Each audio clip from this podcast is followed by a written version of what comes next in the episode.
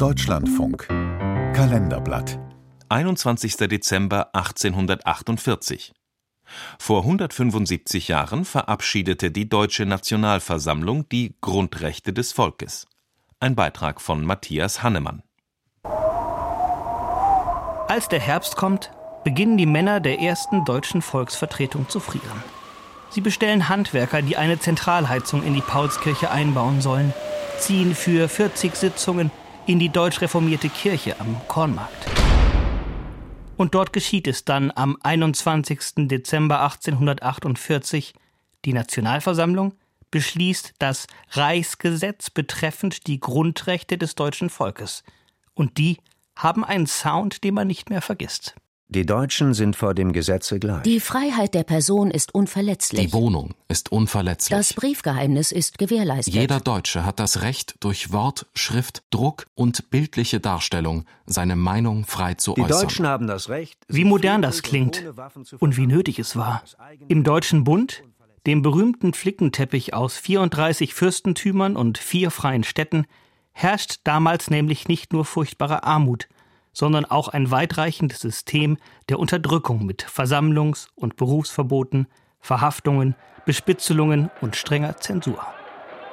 Im März 1848 kommt es zur Revolution. Ein einig Deutschland mit politischer Teilhabe soll her, mit garantierten Freiheitsrechten wie bei der Bill of Rights in den USA, der Erklärung der Menschenrechte 1789 in Frankreich und der gerade hochaktuellen Verfassungsdiskussion in der Schweiz.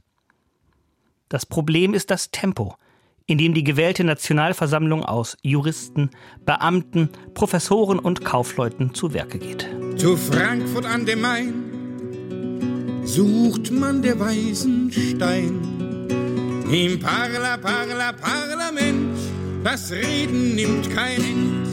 Das hat viel zu lange gedauert. Es hat verheerend lange gedauert. Das wurde von den demokratischen Fraktionen beklagt und sehr viele haben schon am ersten Parlamentstag gesagt, wir sind jetzt schon zu spät. Wenn wir nicht ganz schnell jetzt zu Potte kommen, ist alles verloren. Sagt der Autor Jörg Bong, der an einer mehrbändigen Geschichte der Revolution sitzt. Sieben Monate liegen zwischen der Eröffnung der Nationalversammlung im Mai und dem Beschluss der Grundrechte im Dezember. Nicht viel für die Arbeit eines Parlaments mit diversen Fraktionen. Doch die Straßen sind unruhig und die Gegenrevolution wird immer stärker. Das dämpft die Freude, als die Parlamentarier nach dem Grundrechtebeschluss in die Wirtshäuser ziehen.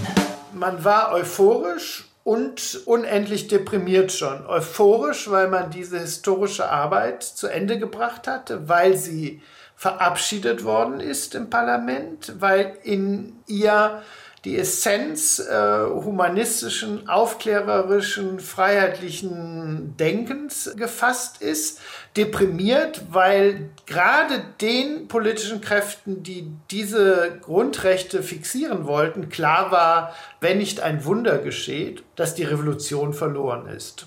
Das Wunder bleibt aus. Wichtige Einzelstaaten wollen den Grundrechtekatalog nicht übernehmen. Vor allem aber platzt im Frühjahr, als die Nationalversammlung die Gesamtverfassung beschließt, der Traum von einer konstitutionellen Monarchie durch Preußens König.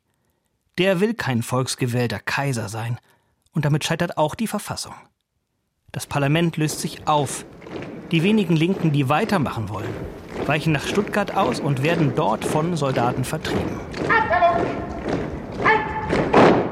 In den deutschen Staaten, in denen die Grundrechte in Kraft traten, werden sie spätestens mit dem Bundesreaktionsbeschluss 1851 wieder aufgehoben. Die Ideen leben weiter. Und sie setzen sich durch.